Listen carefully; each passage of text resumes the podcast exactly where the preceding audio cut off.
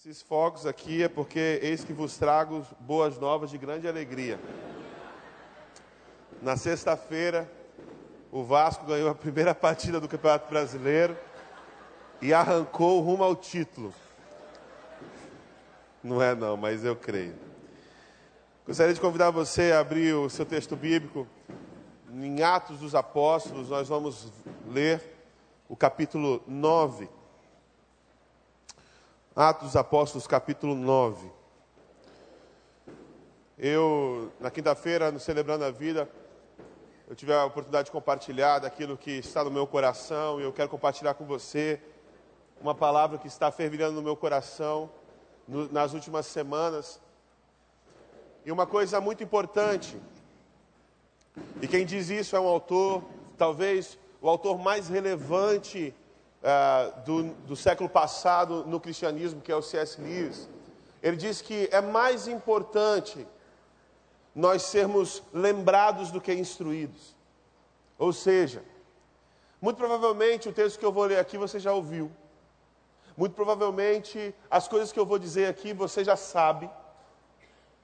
Mas é muito importante que nós sejamos lembrados daquilo que é fundamental, porque nós temos uma facilidade muito grande de nos esquecer daquilo que é essencial.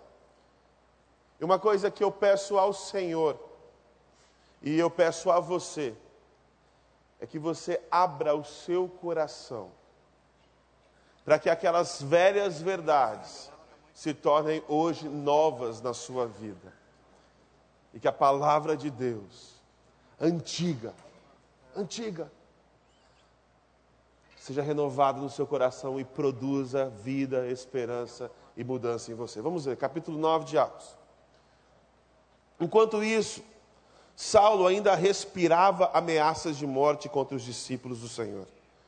Dirigindo-se ao sumo sacerdote, pediu-lhe cartas para a sinagoga de Damasco, de maneira que, caso encontrasse ali homens ou mulheres que pertencessem ao caminho, pudesse levá-los preso para Jerusalém. Em sua viagem, quando se aproximou de Damasco, de repente brilhou ao seu redor uma luz vinda do céu. Ele caiu por terra e ouviu uma voz que lhe dizia: Saulo, Saulo, por que você me persegue? Saulo perguntou: Quem és tu, Senhor? Ele respondeu: Eu sou Jesus, a quem você persegue. Levante-se, entre na cidade, alguém lhe dirá o que você deve fazer. Os homens que viajavam com Saulo pararam emudecidos. Ouviam a voz, mas não viam ninguém. Saulo levantou-se do chão e, abrindo os olhos, não conseguia ver nada. E os homens os levaram pela mão até Damasco. Por três dias ele esteve cego, não comeu e não bebeu. Em Damasco havia um discípulo chamado Ananias. O Senhor o chamou numa visão: Ananias, eis-me aqui, respondeu ele. O Senhor lhe disse: Vá à casa de Judas, na rua chamada Direita, e pergunte por um homem de Tarso chamado Saulo. Ele está orando. Numa visão, viu um homem chamado Ananias chegar e impor-lhe as mãos para que voltasse a ver. Respondeu Ananias: Senhor, tenho ouvido muita coisa a respeito desse homem, de todo o mal que ele tem feito aos teus santos em Jerusalém. Ele chegou aqui com autorização dos chefes dos sacerdotes para prender todos os que invocam o teu nome.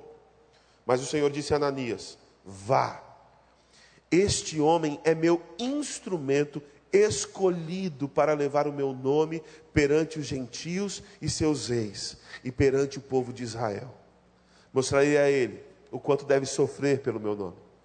Então Ananias foi, entrou na casa, pôs as mãos sobre Saulo e disse: Irmão Saulo, o Senhor Jesus, que lhe apareceu no caminho por onde você via, enviou-me para que você volte a ver e seja cheio do Espírito Santo.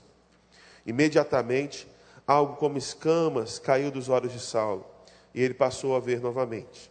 Levantando-se, foi batizado e depois de comer, recuperou as forças. Saulo passou vários dias com os discípulos em Damasco. E logo começou a pregar nas sinagogas que Jesus é o Filho de Deus. Você pode fechar os seus olhos? Vamos orar? Senhor, nós somos gratos porque a tua palavra é viva. E eu te peço que por graça e misericórdia o Senhor me use como teu instrumento, Senhor. e aquilo que o Senhor falaste, aquilo que o Senhor disse ao meu coração. Que eu, por tua graça e por tua misericórdia, consiga comunicar aos meus irmãos. E que essa palavra produza vida e mudança em nós. Essa é a oração que eu faço no nome de Jesus, todo o povo de Deus diz. Amém. Paulo era um fariseu. Paulo conhecia absolutamente tudo da lei. Paulo foi instruído aos pés de um grande mestre chamado Gamaliel. Paulo era um líder religioso. Paulo era um homem de muita influência. Paulo era um homem que conhecia a Torá, a lei, do início ao fim. Ele sabia decor, literalmente decor. Ele poderia citar qualquer texto do Antigo Testamento de cor. Paulo era um homem que conhecia as Escrituras Sagradas. No entanto, Paulo era um homem que procurava obedecer a lei, mas Paulo era um homem que não conhecia o espírito da lei. Porque o fariseu, ele é assim. O fariseu, ele procura brechas, ele procura artifícios, para que por fora ele pareça que é alguém de valor, alguém de honra, alguém de moral. Mas a vontade do fariseu não é fazer a vontade de Deus. O que acontece aqui, o que nós vemos os fariseus fazendo e o que nós vemos Saulo fazendo antes da sua conversão, é alguém que não serve a Deus, mas busca na religiosidade uma forma de ser servido. E muitas vezes nós vivemos também da mesma forma.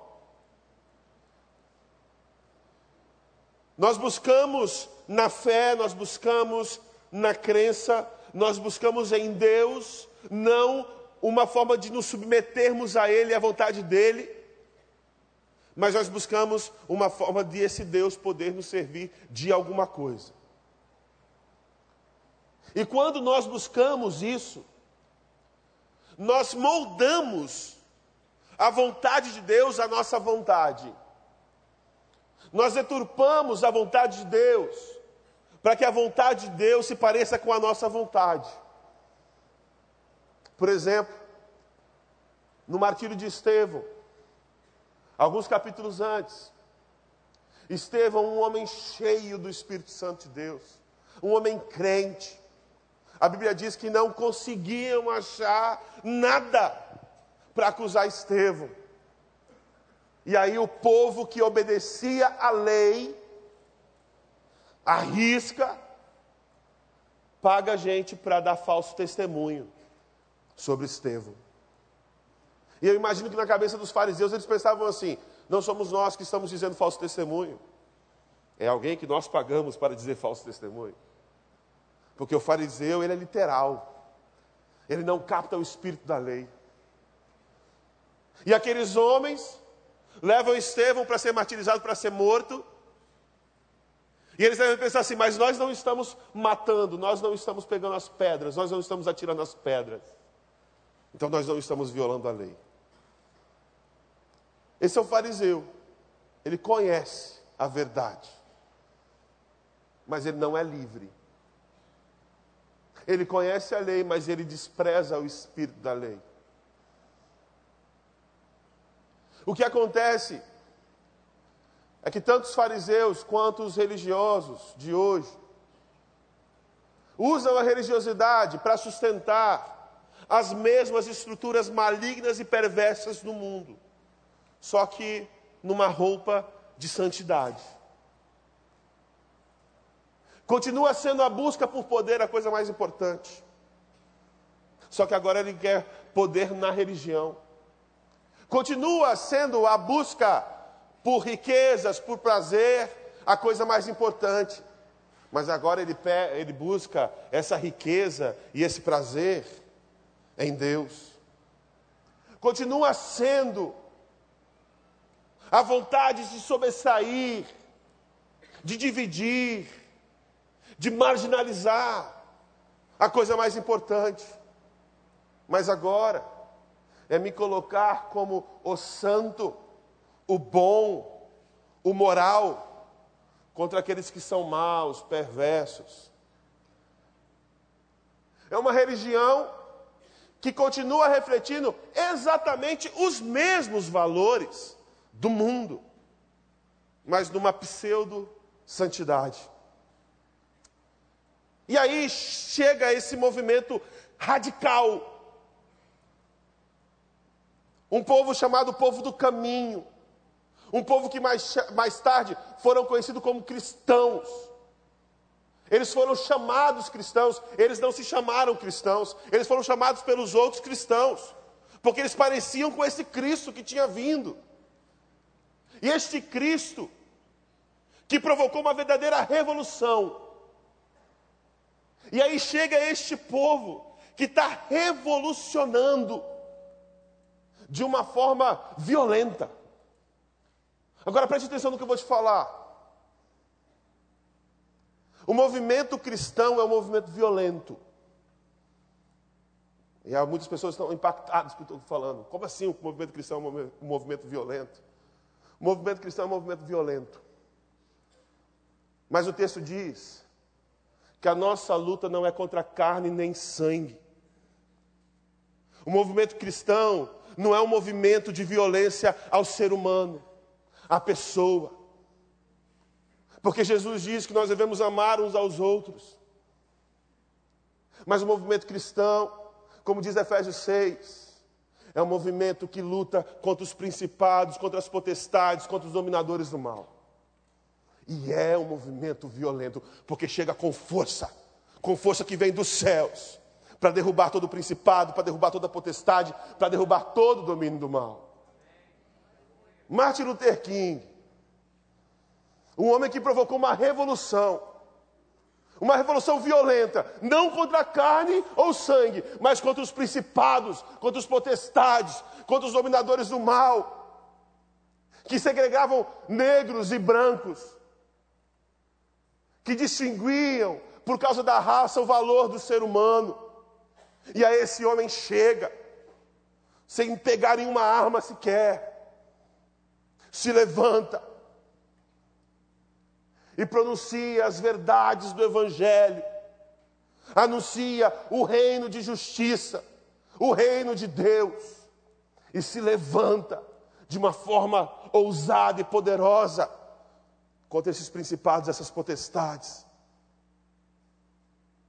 Um homem violento, mas não contra a carne ou sangue, contra os principados, as potestades e os dominadores do mal. Nós Infelizmente, seguimos o movimento inverso. Nós costumamos enfrentar as pessoas e não os principados e potestades. A nossa violência geralmente está contra o outro, contra aquele que deve ser amado. E muitas vezes nós nos conformamos e nós fazemos amizade com aquilo que tem que ser odiado, que é o sistema perverso do mundo os valores deturpados do mundo que nós vivemos. Saulo era um homem assim. Saulo era um homem que era desconexo. Era alguém que era distorcido. Era alguém que era qualquer coisa, menos quem foi feito de fato para ser. Mas aí no texto que nós acabamos de ler, Paulo tem, Saulo tem um encontro poderoso com Jesus Cristo. E esse encontro muda para sempre a história da sua vida. O encontro que Saulo tem com Jesus é um encontro tão impressionante, é um encontro tão chocante, que ele cai ao chão ele cai ao chão. Algumas pessoas acreditam que Paulo estava cavalgando, Estavam no jumentinho ou num cavalo. Era costume da época. E que ele caiu do cavalo. Mas mesmo que ele estivesse de pé, o encontro com Jesus, o texto diz que uma luz muito forte brilhou diante dele. O fato é que ele caiu ao chão. Cair no chão é humilhante. É ou não é? Você quer ver um negócio que dá vergonha? É quando você está caindo e você tropeça. Quando você está andando e você tropeça em alguma coisa. Uma vez eu estava saindo do BRT. Quem aqui anda de BRT diz misericórdia. O BRT é um negócio maravilhoso. Você quer se sentir em conexão com as pessoas, anda de BRT. Ali nós nos tornamos um. É uma massa de pessoas, não sabe onde termina um e começa o outro. E aí eu estava saindo do BRT e quando o BRT para na estação, fica um vão entre o ônibus e a plataforma. E eu sou muito distraído, então eu estava saindo assim e o meu pé pisou no vão, cara. E eu caí no vão assim, mas imediatamente eu levantei e fingi que nada tinha acontecido. E continuei a minha caminhada. Por quê? Porque cair é humilhante. As pessoas riem de você. Você fica fragilizado no chão. Você não tem mais defesas. Você está à mercê. Toda a sua polpa, todos os seus títulos, todo o seu dinheiro, quando você cai no chão não faz diferença, não vai rir de você, meu irmão. No chão todo mundo é igual.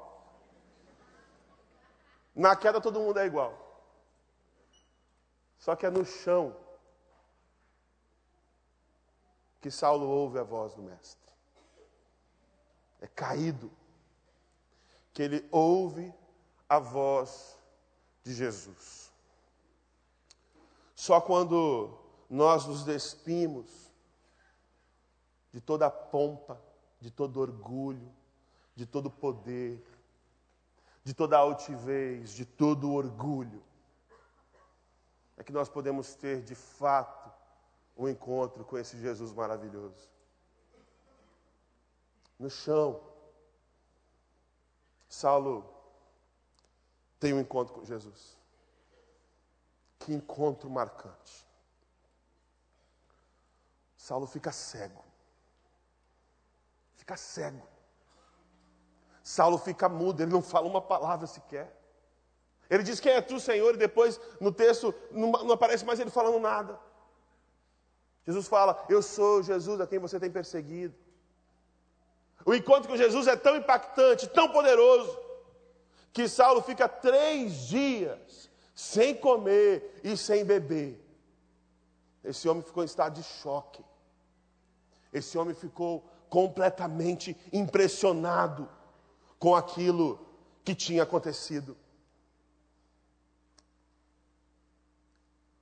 Isso me faz pensar na relação que nós hoje desenvolvemos com esse Deus Todo-Poderoso, com esse Deus maravilhoso.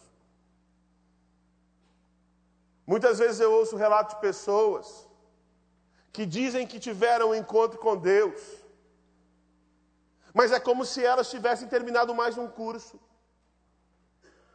É como se elas tivessem encontrado um namorado a pessoa nasce, aí a pessoa narra a vida dela e diz assim: ah, aos 15 anos eu, eu consegui ganhar um campeonato de tênis, aos 18 anos eu me formei, aos, na, na, no secundário, aos 23 anos eu recebi meu diploma de ensino superior, consegui um emprego, aí aos 30 eu aceitei Jesus, aos 33 eu conheci a minha esposa casei com ela. O encontro com Jesus é mais um evento.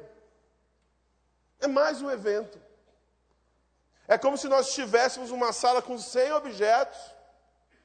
E aí, quando entra Deus, ele se torna o centésimo primeiro objeto. É mais uma coisa. E nós muitas vezes vivemos essa relação assim, como se Deus fosse mais uma coisa. Como, que, como se esses encontros fossem mais uma coisa, dentre as inúmeras coisas que eu tenho na minha vida. E nós perdemos o deslumbramento, nós perdemos o encanto, nós perdemos o espanto. Nós nos acostumamos. E aí Deus virou o centésimo primeiro objeto dessa sala. Quando na verdade, quando Deus entra em nossa história, Ele nos impacta de uma forma tão profunda, que Ele não se torna mais um, Ele se torna o um. Ele não é mais um objeto, Ele é aquele que nos faz mudar a relação com tudo que está ao nosso redor. Esse é o encontro que Saulo tem com Jesus. Um encontro marcante, um encontro poderoso.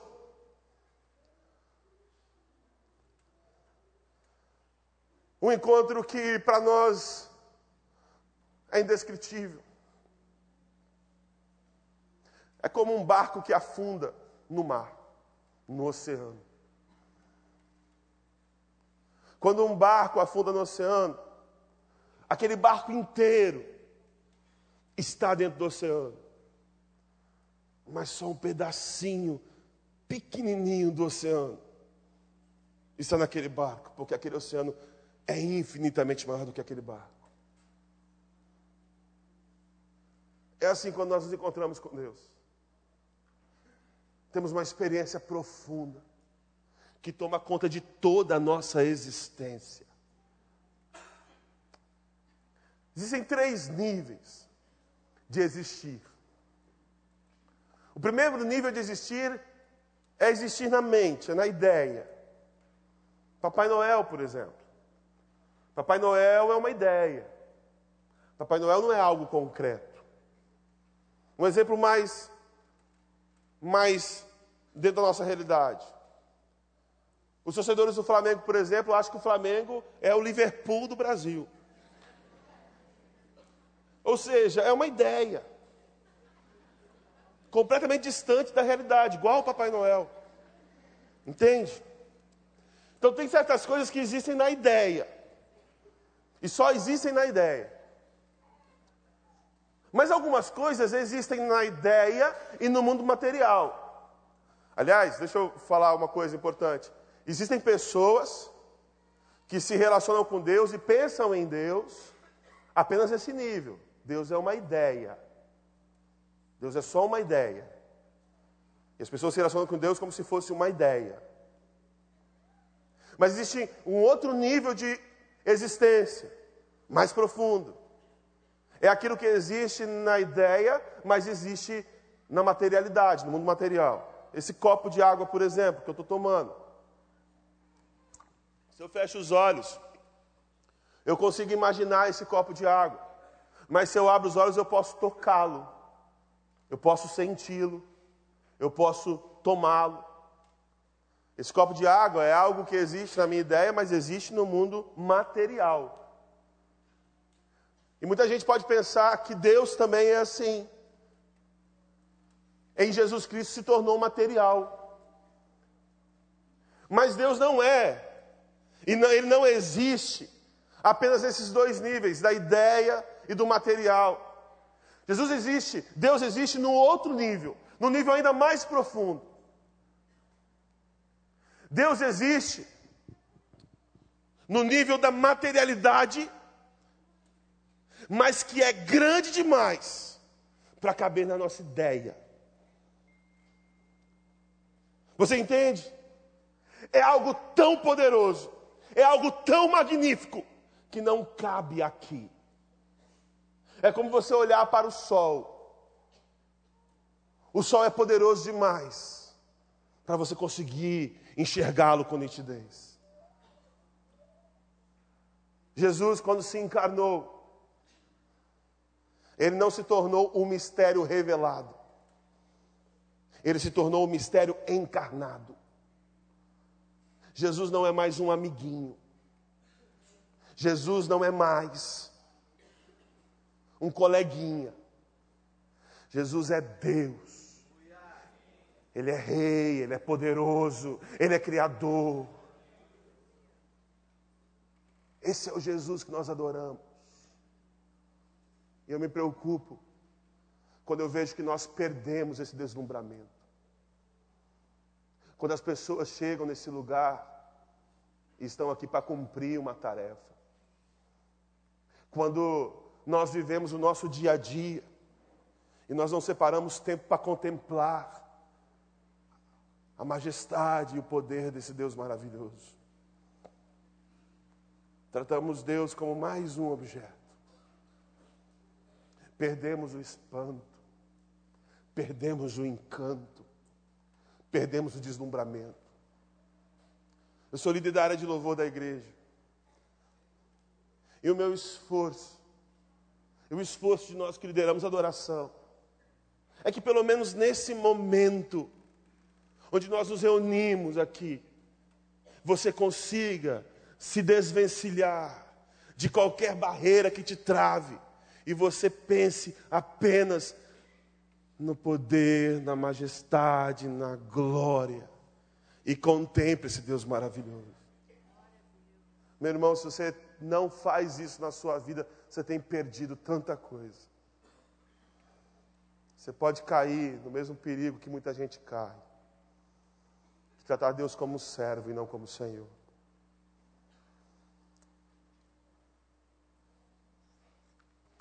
E Paulo tem esse encontro. Esse encontro que muda ele para sempre. Esse encontro que o deixa completamente atônito. E é nesse encontro poderoso que ele conhece o amor de Deus. Ele conhece o amor do Abba, de Jesus. Olha o que diz no versículo 15. Olha que coisa magnífica. Jesus falando para Ananias: Este homem, falando a respeito de Saulo, é meu instrumento escolhido para levar o meu nome perante os gentios e seus reis e perante o povo de Israel. Nós não estamos falando aqui de Estevão, de um cara que tinha o coração dele quebrantado, completamente entregue a Jesus. Nós não estamos falando aqui de Pedro, alguém que foi sendo moldado e transformado. Nós estamos falando aqui de João, do discípulo amado que se recostava ao peito de Jesus. Nós estamos falando aqui de um homem que, diz o texto, respirava ameaças de morte contra os cristãos. Nós estamos falando de um homem perverso, nós estamos falando de um assassino, nós estamos falando de um homem sanguinário. Nós estamos falando de um homem de coração duro, um homem de índole duvidosa. Somente alguém que ama demais consegue olhar para um homem assim e ver além do que ele é. Você que é pai e mãe, você sabe muito bem disso. Quando você olha para o teu filho, você vê além do que teu filho é. Quando Jesus olha para Saulo, Jesus não vê o homem assassino sanguinário, ele vê um pregador da palavra. Quando Jesus olha para Saulo, ele não vê alguém que é interesseiro, ele não vê alguém que é perverso, ele vê um homem humilde, ele vê um homem quebrantado, um homem rendido aos seus pés. Quando Deus olha para mim e para você, Ele não nos vê como nós estamos, Ele vê além. Ele vê o melhor que eu e você podemos ser. É assim que Ele olha para Saulo, é assim que Ele olha para a sua vida. Saulo tinha um passado horrível. Saulo tinha um passado reprovável. Mas a graça de Deus o alcança. Jesus vê nele aquilo que ninguém consegue ver. Que amor maravilhoso. Que amor impressionante. Essa verdade de um Deus transcendente que busca conosco um relacionamento e não apenas um relacionamento íntimo. Deus não quer de Paulo, estar próximo de Paulo. Deus não quer andar junto com Paulo, lado a lado com, com Paulo. O que Deus busca com Saulo é uma fusão, é uma união. Deus não busca com você um relacionamento superficial, Deus não busca com você nem um relacionamento íntimo. Deus busca se tornar um com você. Deus não quer que você ande perto dele, Deus quer que você ande nele. E Saulo é tão tocado por isso, que mais na frente ele vai escrever: Olha, não sou eu quem vive, mas Cristo vive em mim. Ele é tão impactado com esse amor. Ele mergulha profundamente nesse amor. Oh, meu irmão, se nós pudéssemos juntar todo o amor do melhor pai, da melhor mãe, dos melhores pais, das melhores mães, todo o afeto, todo o carinho, todo o cuidado, dos melhores pais e mães de todo mundo, ainda assim seria uma pálida sombra do amor de Deus para conosco. Jesus nos ensina a respeito desse amor que alcançou a vida de Saulo, que vê além do que nós somos. Jesus fala que Deus nos ama, lá em João 13, como Deus ama a Jesus. Você consegue entender o poder disso? O mesmo amor que Deus tem por Jesus, não sou eu que estou falando, é a palavra de Deus que diz. O mesmo amor que Deus tem por Jesus é o amor que Deus tem por mim e por você. Você pode dizer amém? Repete isso. O mesmo amor que Deus tem por Jesus é o amor que Ele tem por mim. Você pode repetir isso pensando profundamente nisso. Fecha seus olhos e fala assim: o mesmo amor que Deus tem por Jesus é o amor que Ele tem por mim. Obrigado, Senhor. Jesus nos ensina que nós podemos nos chegar com confiança a esse Deus. Esse Deus que Ele chama de Abba. Abba é a primeira palavra que uma criança chama o pai. É o papai. Quando os discípulos quando os discípulos perguntam para Jesus como nós devemos orar, como nós devemos nos aproximar de Deus, ele fala assim: vocês devem orar assim. Ele começa, Aba. Aba. Meu irmão, nós temos muito mais facilidade em acreditar que Deus existe do que acreditar que Deus de fato nos ama. Muitas vezes, dizer isso que Deus nos ama é apenas um dogma para nós. É apenas uma crença que nós temos aqui, mas que não desceu para o coração. Nós sabemos, mas nós não sentimos. Nós sabemos, mas nós não vivemos. Como compreender um amor tão grande assim? E é difícil compreender porque, para nós seres humanos, o amor é uma qualidade muito admirável. E é uma, uma qualidade admirável. Só que o amor entre nós, seres humanos, é geralmente direcionado para pessoas que merecem, de certa forma, esse amor. Só que a palavra de Deus diz que o amor não é uma qualidade de Deus. O amor é a identidade de Deus. Aquele que não ama não conhece a Deus porque Deus é amor. Ele não contém amor. Amor não é uma característica dele. Amor não é uma qualidade dele. Amor é a identidade desse Deus maravilhoso. Agora preste atenção. Esse amor que alcança a vida desse homem perverso, Saulo, ele é demonstrado, ele é materializado na vida de uma pessoa, Ananias. Ô, gente, que coisa maravilhosa que acontece aqui. Ananias tem um sonho. E Jesus aparece para ele em sonho. E ele fala assim: Ananias, no endereço tal, tem um rapaz lá, o nome dele é. Eu imagino que Jesus, o nome dele é Saulo de Tarso. Ananias, quem? É Saulo Tarso. Quem? É Saulo de Tarso. Saulo de Tarso. Ananias, Deus me livre, não. Saulo de Tarso, não. Eu conheço esse cara. Eu conheço esse cara. A reputação dele já se espalhou por todo canto. Esse homem é um homem perverso. Esse homem é um homem mau. Esse homem já matou e já prendeu muita gente de Jerusalém. E a gente sabe que ele está vindo para Damasco para perseguir, para executar aqueles que invocam o teu nome. Eu conheço esse homem. E Jesus fala assim: olha, isso que você vê, eu vejo além. E sabe que coisa maravilhosa que acontece?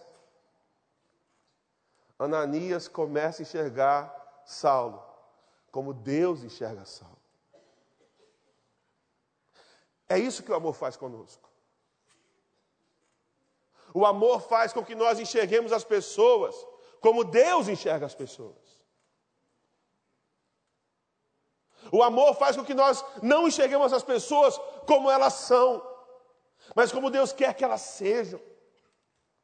O amor nos propicia a enxergar além do que os olhos podem ver.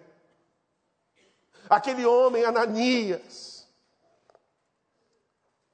ele chega para Saulo, e a Bíblia diz assim: ele toca, e ele chama assim, irmão Saulo.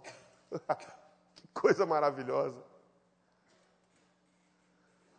Meu irmão, eu quero te relembrar aqui que Saulo não é o Paulo que a gente conhece agora não, que escreveu metade do Antigo Testamento, que pregou a palavra para todos, para os gentios, que deu a sua vida por amor de Jesus. Não. Esse cara que está lá, o que ele fez na sua vida até aquele momento foi maldade. O que ele fez com os cristãos foi crueldade até aquele momento. Aquele homem não tinha o que apresentar para ninguém. O currículo dele era nefasto. O passado dele era horrível. Só que chegou um homem de Deus que olhou para aquele ser humano e viu que Deus via nele. Ele chegou, ele tocou e falou assim: Irmão Saulo. Irmão Saulo. Ananias enxergou em Saulo aquilo que Deus enxergou em Saulo. E essa palavra muda a direção da vida do apóstolo. Ele se torna membro de uma família. Ele se torna membro de uma família. Ele é aceito numa família. Uma família de pessoas que não olharam para ele como ele era, mas uma família de pessoas que o amaram como ele era. Olha, eu fico muito preocupado quando eu vejo os nossos esforços em criar características que nos diferenciem como cristãos. Eu fico muito preocupado. Eu fico muito preocupado quando nós temos que vestir uma roupa diferente para que as pessoas vejam que nós somos crentes. Eu fico preocupado quando eu sinto que nós temos que usar um monte de chavão evangélico para que as pessoas nos identifiquem como cristãos.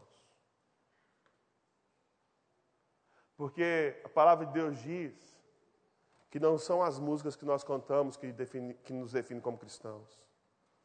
A palavra de Deus diz que não é o número de versículos decorados que nós temos que nos identifica como cristãos. A palavra de Deus diz que não é a roupa que você veste que te identifica como cristão, apesar que essas coisas também refletem aquilo que está dentro de nós, mas não é isso que nos diferencia. E quando eu vejo um esforço demasiado em nós colocarmos em nós aqui coisas que nos diferenciarão como cristãos. Eu fico preocupado porque eu sinto que, na verdade, nós perdemos a essência daquilo que nos faz diferentes. Quando Jesus disse como nós seríamos reconhecidos, Ele falou que nós seríamos reconhecidos se nós amássemos uns aos outros como Cristo nos amou. Ele falou assim: e reconhecerão que vocês são meus discípulos, se vocês amarem uns aos outros. Esse é o sinal que distingue um verdadeiro discípulo de Jesus. É o amor. Aquele homem, Ananias, amou Saulo. Aquele homem, Ananias, tocou aquele que até então era um inimigo, era um perseguidor. E a palavra diz que Saulo foi curado da sua cegueira. Meu irmão, não foi Ananias que curou Saulo. O único que tem poder para curar alguém é Jesus Cristo Nazaré. Não existe poder no pastor, não existe poder no profeta, não existe poder em absolutamente mais ninguém a não ser em Jesus Cristo. Ele tem todo o poder. Mas a questão é o seguinte: Nós somos as mãos que devem ser estendidas para que a cura de Jesus flua através de nossas vidas. Existe um mundo que está doente e que precisa ser curado. E sabe como que o mundo vai ser curado? Quando nós tocarmos as feridas do mundo e deixarmos que a cura que vem dos céus flua através de nós. Saulo é tocado, Saulo é curado, e Saulo tem a sua vida transformada. Saulo tem a sua vida transformada. E é isso que eu acho de mais precioso, mais importante. Aquele homem que era perseguidor se torna agora perseguido. E tem uma vantagem tão grande na perseguição, porque na perseguição não existe espaço para o cristianismo teórico. Sabe o cristianismo teórico? É igual aquele cara que sabe tudo de futebol, mas não sabe chutar uma bola. É aquele médico que sabe tudo de cirurgia, mas não sabe operar. É aquele cara que sabe tudo de alguma coisa, mas não vive aquilo.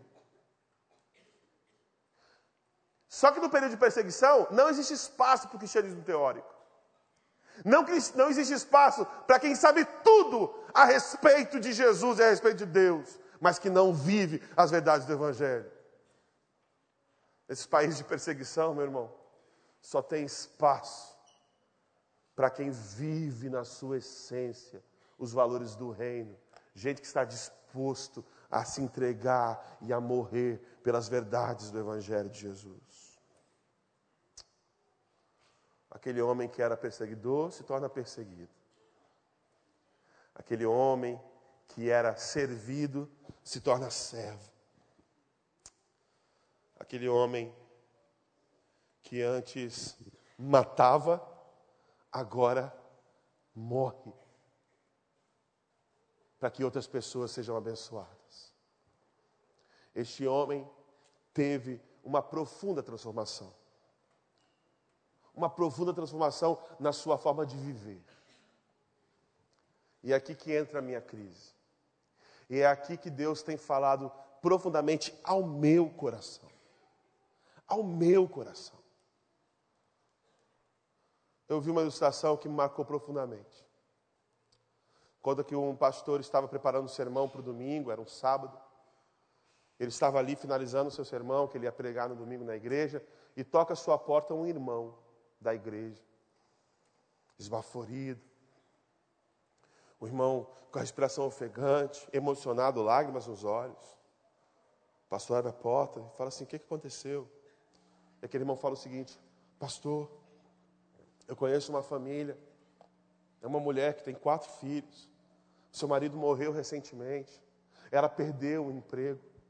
Eles estão passando uma dificuldade econômica muito grande. Eles não têm quase mais o que comer. E eles moram numa casa de aluguel.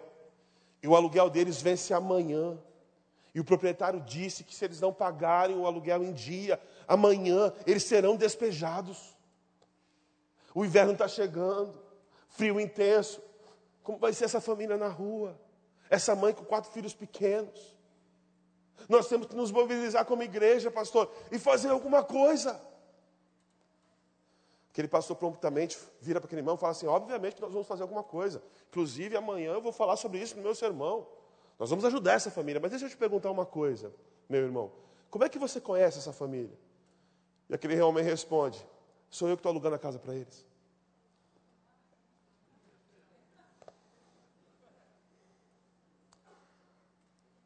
Nós muitas vezes somos assim. O nosso discurso é completamente desconexo com a nossa ação. Muitas vezes nós vivemos de uma forma hipócrita, inconscientemente. Muitas vezes nós dizemos que nós cremos nessa palavra e cremos no amor de Deus para conosco, mas todas as vezes que eu não sirvo o meu irmão, que eu não amo o meu irmão, todas as vezes que eu dou as costas ao necessitado, todas as vezes que eu continuo sendo parte de um sistema perverso, de um sistema injusto, de um sistema maligno, eu nego a minha fé em Jesus. Eu nego o amor de Deus por mim. Mas todas as vezes que eu me levanto por aquele que está caído, todas as vezes que eu grito por aqueles que tiveram suas bocas fechadas, todas as vezes que eu choro por aqueles que não têm mais lágrimas para chorar, eu reafirmo o amor de Deus por mim. Eu reafirmo as verdades da palavra de Deus. Eu reafirmo que Jesus é Rei e Senhor sobre a minha vida. Eu queria que você fechasse os seus olhos agora e que o Espírito Santo de Deus falasse ao teu coração. Que você desse espaço agora. Para que você tenha um encontro com Deus Todo-Poderoso. E que o Espírito te diga aquilo que você precisa ouvir. Talvez o que você precisa ouvir é que a despeito de tudo que você tenha feito, apesar do teu passado, muitas vezes horrível, deplorável, vergonhoso, Jesus não te enxerga como você se enxerga. Jesus vê além. Ele vê em você uma pessoa de valor. Ele vê você uma mulher honrada. Ele vê você um homem honesto.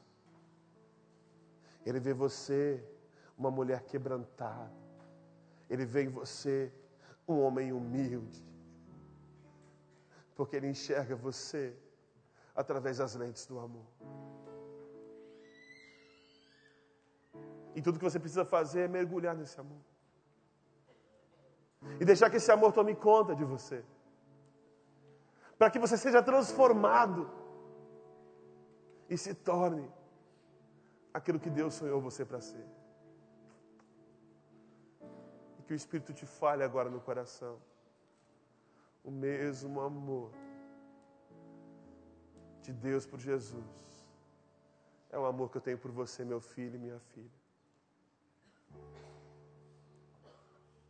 Tem alguém aqui neste lugar que hoje está tomando a decisão de mergulhar nesse amor. Tem alguém aqui nesse lugar que sabe que apesar da sua história, entendeu que quando Jesus olha para você, Ele não olha aquilo que você é, Ele enxerga muito, muito, muito mais. Se tem alguém aqui que está mergulhando nesse amor pela primeira vez, corajosamente levante o seu braço, sinalize, porque eu quero orar pela sua vida. Tem alguém? Deus abençoe a sua vida, minha irmã. Tem mais alguém? Deus abençoe você ali atrás. Deus abençoe você. Tem mais alguém? Deus abençoe a sua vida também, ali, à minha direita. Tem mais alguém desse lado? Deus abençoe você. Tem mais alguém? Deus abençoe a sua vida também. Tem mais alguém? Tem mais alguém que quer mergulhar nesse amor, que ainda não mergulhou nesse amor? Levante sua mão. Eu não vou insistir. Glória a Deus por isso. Mas eu quero fazer um segundo apelo. Para você que um dia mergulhou nesse amor, mas que esse amor não tem sido a marca da sua vida. Você que não tem sido esse canal do fluir do amor de Deus. Você que tem vivido uma religiosidade vazia, fria. E que entendeu nesta noite que a marca, a marca é um amor. E você entende, pastor, eu entendo que eu preciso estender a minha mão e tocar no mundo que está ferido e doente. Você entendeu isso também, eu quero que você levante a sua mão. Que eu quero orar pela sua vida. Deus abençoe você. Deus abençoe você, Deus abençoe você, Deus abençoe você. Quem mais? Levante a sua mão. Fala assim: Eu quero ser esse canal do fluir da bênção de Deus. Deus abençoe sua vida, Deus abençoe a sua vida. Glória a Deus, Deus abençoe a sua vida, minha querida.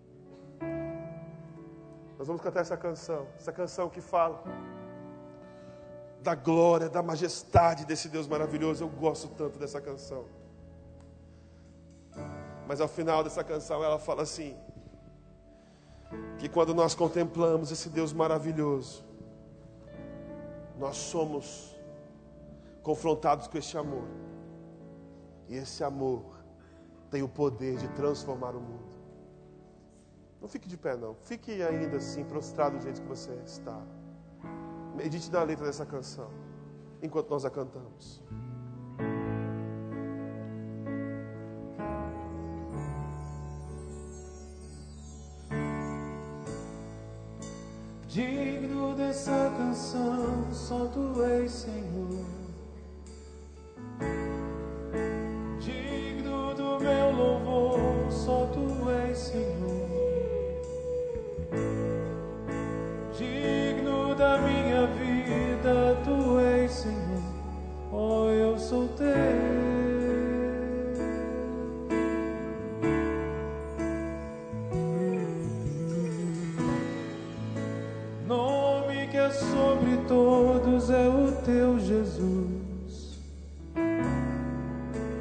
Fonte da salvação, só tu és Jesus.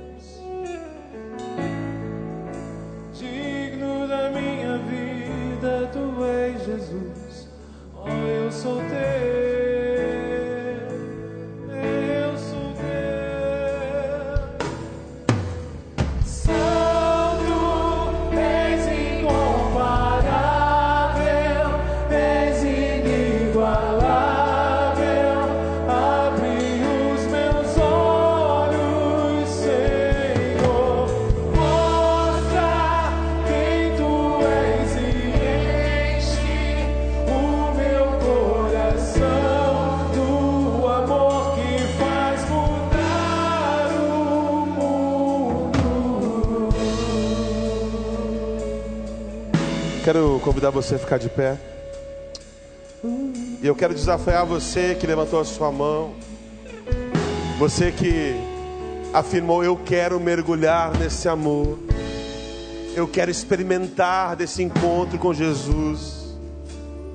Eu quero viver não com Deus, eu quero viver em Deus. Eu quero me tornar um com Ele. Enquanto nós cantamos o restante da canção, que você muito corajosamente saia do seu lugar, venha aqui à frente. Eu quero orar pela sua vida. Nós queremos te dar um abraço, nós queremos te dar uma Bíblia, porque nós estamos aqui para caminhar com você. Então, se você tomou essa decisão, tome coragem, saia daí e vem aqui até a frente. Digno dessa canção, só tu és Senhor. Digno do meu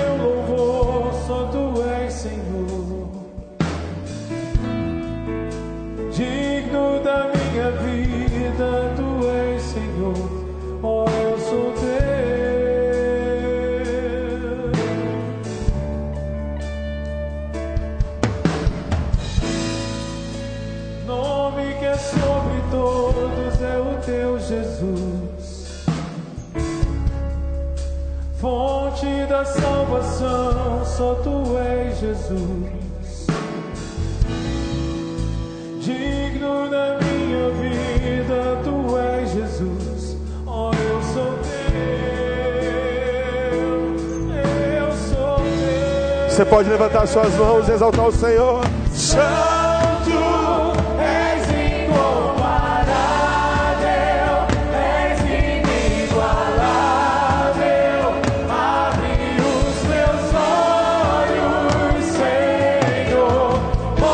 Tome coragem, sai do seu lugar, vem até aqui à frente. Mergulhe nesse amor.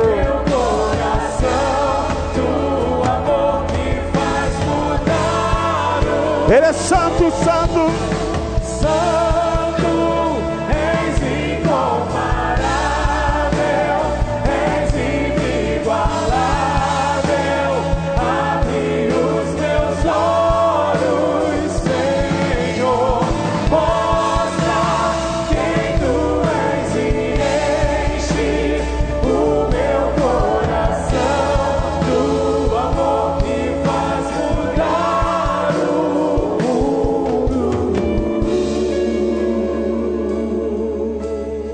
quero fazer um outro desafio. Eu sei que nós temos os conselheiros aqui. Mas, Tiago, deixa eu te pedir uma autorização, pastor Tiago. Muitas pessoas levantaram as mãos e falaram assim: Eu quero ser.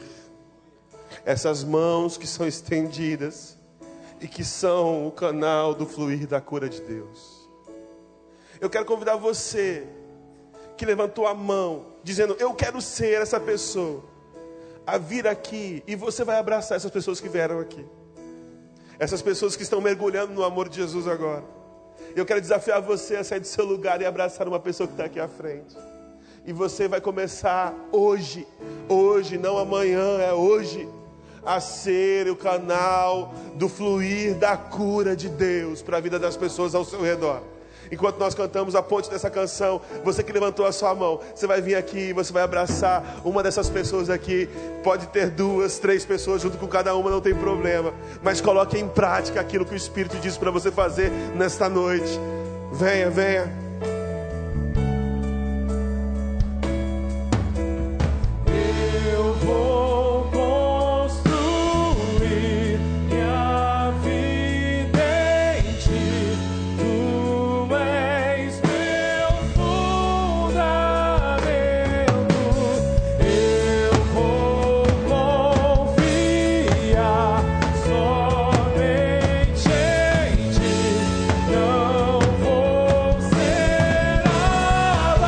Eu vou construir.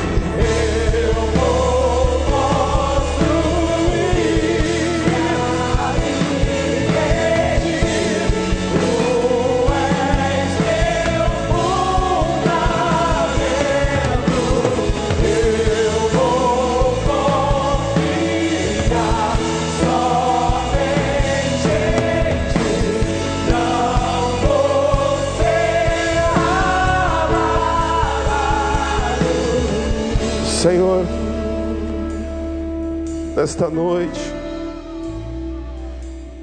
Nós reconhecemos a tua presença neste lugar. Nós reconhecemos a tua glória sendo manifesta na tua casa de oração, no meio do teu povo. Que os olhos espirituais de cada um dos meus irmãos sejam abertos agora. Que todo o terreno duro do coração seja arado agora pelo teu Santo Espírito. Quebra toda hipocrisia, Jesus. Quebra todo fanatismo, Senhor. Quebra toda religiosidade. Toda sede por poder, toda sede por fama, toda sede por sucesso. Quebra toda incredulidade, Senhor e que nossos olhos sejam abertos e vejam a tua glória. Assim como Paulo viu a tua glória, que nós vejamos a tua glória.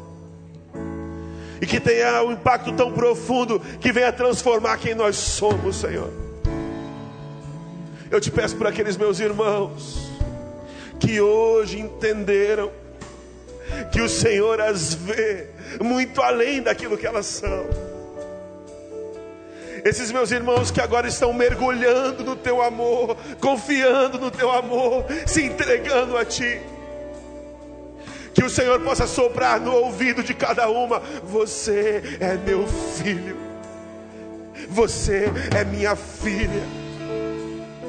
Eu te amo com toda a sua história de vida, com todas as suas fragilidades com todas as suas dúvidas, com todos os seus temores. Eu te amo, eu te quero assim, do jeito que você está. Que elas ouçam a tua voz, e que elas se entreguem, e que elas confiem nesse amor. E eu te peço por aqueles meus irmãos que hoje tomaram a decisão. Eu quero ser as tuas mãos, eu quero ser os teus pés. Eu quero ser um canal do fluir da tua cura, um canal do fluir da tua libertação, um canal de fluir da tua esperança, da tua paz, do teu amor. E que a tua igreja estabelecida aqui no Recreio dos Bandeirantes, ao tocar as feridas do mundo, que nós venhamos ver a cura que só o Senhor pode fazer. Oh Jesus, que a nossa vida seja fundamentada no Senhor que todas as nossas ações reflitam quem é o Senhor. Que o nosso discurso esteja alinhado com aquilo que nós fazemos. E que ao olhar para nós as pessoas podem ver, possam ver e possam dizer: ali está um povo que ama, aquele povo é o povo de Jesus. Eu te peço, meu Pai, que essa ideia saia da mente e entre no coração. Tome conta de nós por completo.